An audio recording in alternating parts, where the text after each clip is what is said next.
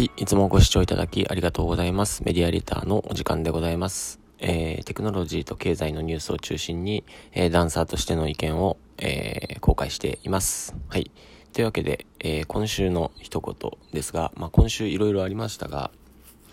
え、そうですね。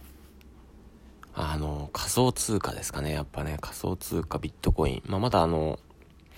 えー仮想通貨バブルっていう時が2017年にあったと思うんですけれども、えーこの時ほどはまだ加熱してないらしいんですけれども、まあ僕も詳しくないんで、えーまあ、結論から言うとですね、僕もちょっとそこにですね、参入してみました。まあ理由はいろいろあるんですけれども、それをお話ししていきたいと思います。はい。えーまずですね、えー仮想通貨っていうのはですね、僕はあんまりこう好きじゃなかったんですよね。好きか嫌いかの話で言うと好きじゃなくて、これ理由はですね、こう皆さんもこうぜひそういうふうに判断、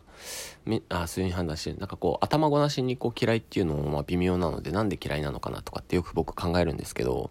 やっぱりこう、そういう、まあ、ダンスとかもしてるんで、そういうこう、やっぱな、お金ってなんだろうっていうのをこう考える時があるんですが、まあこう突き詰めて考えていくとですね、こう何かを代替、価価値の代替になると思うんですが、えーとか感謝の表れとかね。うん、で、これ何に感謝してるのかなって僕よくこう突き詰めて考えていくと結局自然にたどり着くんだろうなとか自然とか太陽っていうのにたどり着くんだろうなっていうこう結構スピ系のお話になっていきそうな感じなんですが、えーこれはですね、まあそうでもなくて、えー僕たちまあそういう、まあかつてそういうこう、ごほ奉納というか、五穀豊穣とかしたりとかですね、えー、ご飯食べる時にいただきますっていう風にこう、まあ、食べ物にですねこうそういう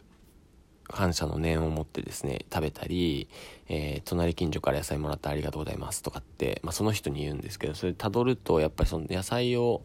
こう作っている人とかですね、えー野菜そのものとかにこう、えー感謝もあるんだなって思いながら、えそれをたどっていくとですね、えー結局太陽っていうのはすごく大きな存在で、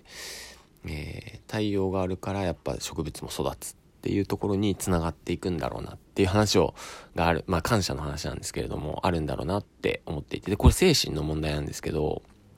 精神的構造の問題ででその中で仮想通貨すごく分離していると思ったんですよね。あのまあ思ったというか、まあ、本を読んでいてすごくそれを感じたんですけどあのそういうところとは全く切り離して、えーまあその通貨っていうものがこう値動きするっていう価値とは全くあ結結論今日の話は価値に行くんですけれども、まあ、価値とは全く違うところで動いているっていうのをすごく感じていてそこの人間の精神的構造がこのまま突き進んでいくとなんだろうな。そういうこう地球環境のこととかになってしまう気がしていてまあね今そのポスト資本主義って言って民主的社会主義みたいな話もありますがえっ、とやっぱ資本主義ってそういうこう自然っていうものを無視してそのお金で株式を買ってっていう。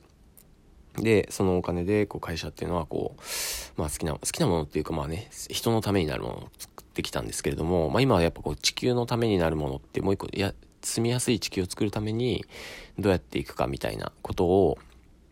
えー考える投資のことを ESG 投資って言うみたいなんですけどこれは ESG はあれですね。エンバイロメントとソサエティ社会ですね、えーエンバイロメントは環境。そしてガバナンスですね。政党っていうんですかね。こう統括するみたいな感じ。で地球をこう統括。それを、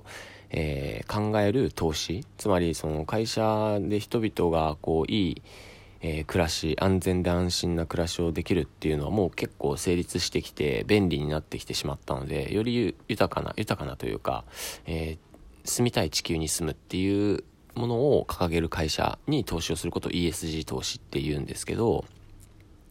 えーそっちの方向に目が向いてきている。まあ、だから根本的には資本主義ってこれまでは全然違ったんですよね。もうとにかく便利で豊かで、えー効率よく生産的にみたいな感じだったんですけど、えーそれが今だいぶ変わってきているなってすごく思ってます。っていうことは、えーまあまあお金のその方向性っていうのはやっぱこう、それなりに軌道修正されているんだ。このやっぱね、気候変動がすごいんでね。うん。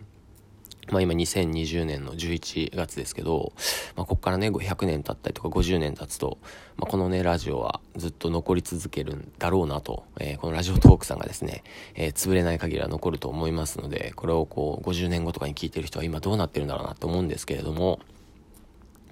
えー、その中で話を戻しますとね、ビットコインの価値ですね。まあビットコインっていうのはそういうのと、まあ、切り離されている。まあ未だに僕はそう思ってるんですけれども、ただ今、ビットコインはすごく、ビットコインというか、まあ、仮想通貨全体ですけれども、えー、この細かい話は、まあ、ビットコインって仮想通貨の中の一つでしかないっていう話はですね、えー、細かいことはちょっと、えー、いろいろ調べてみてください。他にもあるんですよっていうことですね。で、これが今、うーん、価値を持とうとしてるっていうのはすごくこう、いろんな情報をかき集めるとあるんだなって思っていて、まあ、4つぐらいあるってなってるのかな？けど僕はそのうちのいくつかしかわかんなくてですね。まあ、まあ一つはですね、簡単に言うと、えー、こうデジタルゴールドって言われていますね。うん。あの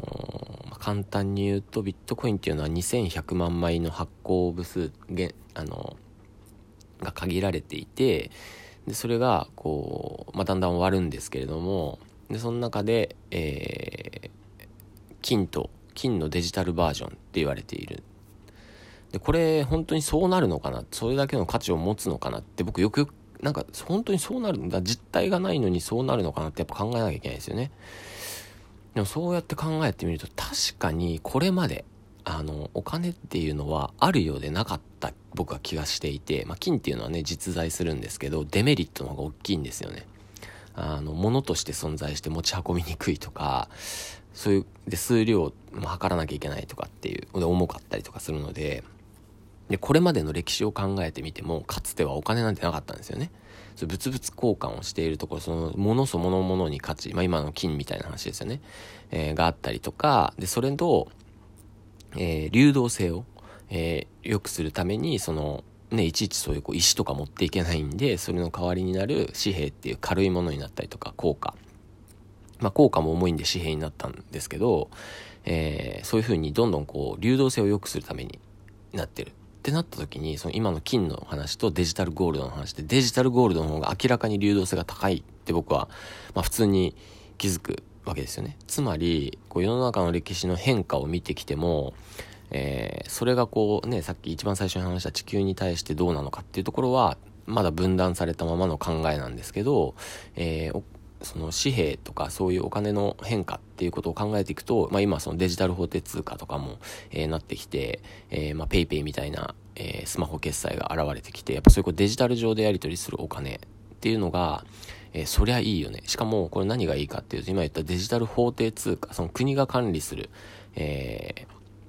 ー、通貨ではないんですよね。あのー、そのビットコインっていうのは、そのみんなブロックチェーンっていうのをすごく勘違いしている人が多いんですけど、ブロックチェーンっていうのはそもそもブロックをチェーンしているっていう意味なので、このブロックっていうのは何かっていうと、あ、ごめんなさい、僕はあんまりこう詳しくはわかんないんですけど、大きく違うのは、法定通貨っていうのは国が管理してますよね。まあ、法定通貨なので。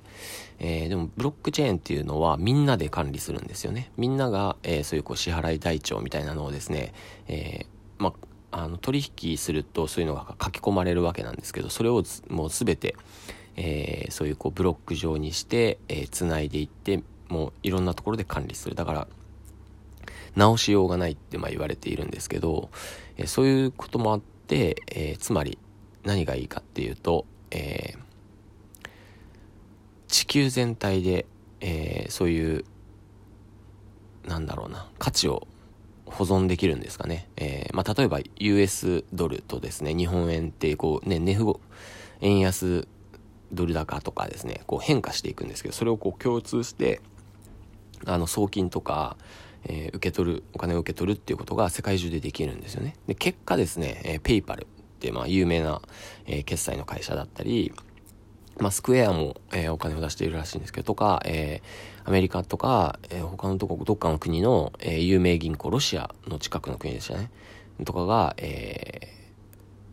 もうそれをこう、買い取ってる。まあ、ビットコインを買い取るってことなんですけど、まあ、2100万枚しかないんでね。で今ならギリギリまあ間に合うっていうことですね。結論、皆さんにお伝えしたいんですが、まあ、ビットコインって何なのって感じですけど、皆さん調べるとね、結構今言った金のデジタルゴールドの話とかですね。で、もう一個めちゃめちゃ重要な話があって、さっき出てきたロシアの近くの、えー、なんていう国だったか忘れたんですけれども、えー、もう一つはこう、アルゼンチンですね。アルゼンチンとか確かすごくわかりやすくって、ペソですね、ペソ。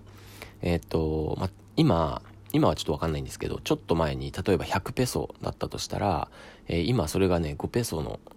価値しかないっていう風に、まあ、100ペソ持ってるんだけど、えー、5ペソ。つまり、その、まあ、リンゴ買いに行ったら100円なんだけど、えー、そこでうろちょろして、まあ、いろんな買い物をしているうちにそのリンゴが500円になってるっていうのはですね、えー、そういうことなんですよね。えー、5倍になっているんで、えー、その1円が、えー、5分の1の値段になっているってことなんですけど、アルゼンチンが実際そういうふうに、そんなことが起きてるんですよね。もう何十年っていう時間かもしれないんですけど、95%、ん95%ダウンしちゃったんですよね、そのお金の価値っていうのが。で、日本は、まあ、どうなんですかね。そして今今コロナっていうので、えー、お金をこうたくさん吸っているわけなんですけれども、そういうことによってハイパーインフレっていうのが起きますよね。で、インフレに関しては僕もちょっと詳しくわかんないし、あと1分しかないのでお話はできないんですけれども、そういう、えー、下落する、まあ、もちろんその、ビットコインってすごい、なんていう名前だった？ボラタリ、ボラ、ボラテリ、ボラタリティかな？ボラタリティっていうのがすごい値幅き、値幅の動きっていうのはあるんですけれども、でもこう大きくそう見ると、まあ、バブルの時はすごいトップを目指したんですけど、それを超えてですね、えー、バブルの時はちなみに270万円ぐらいだったのかな？知らないんですけど、えー、それが5000万円ぐらいになるって、って言われています。で、いつそうなるのかはわかんないし、本当にそうなるのかわかんないんですけれども、はい。ちょっとまとめきれませんが、とにかく今週はビットコインだと思います。というか、これからもそうですね、きっとね、しばらくは。というわけで皆さん、いかがだったでしょうか？ちょっと時間がないので終わります。ではまた。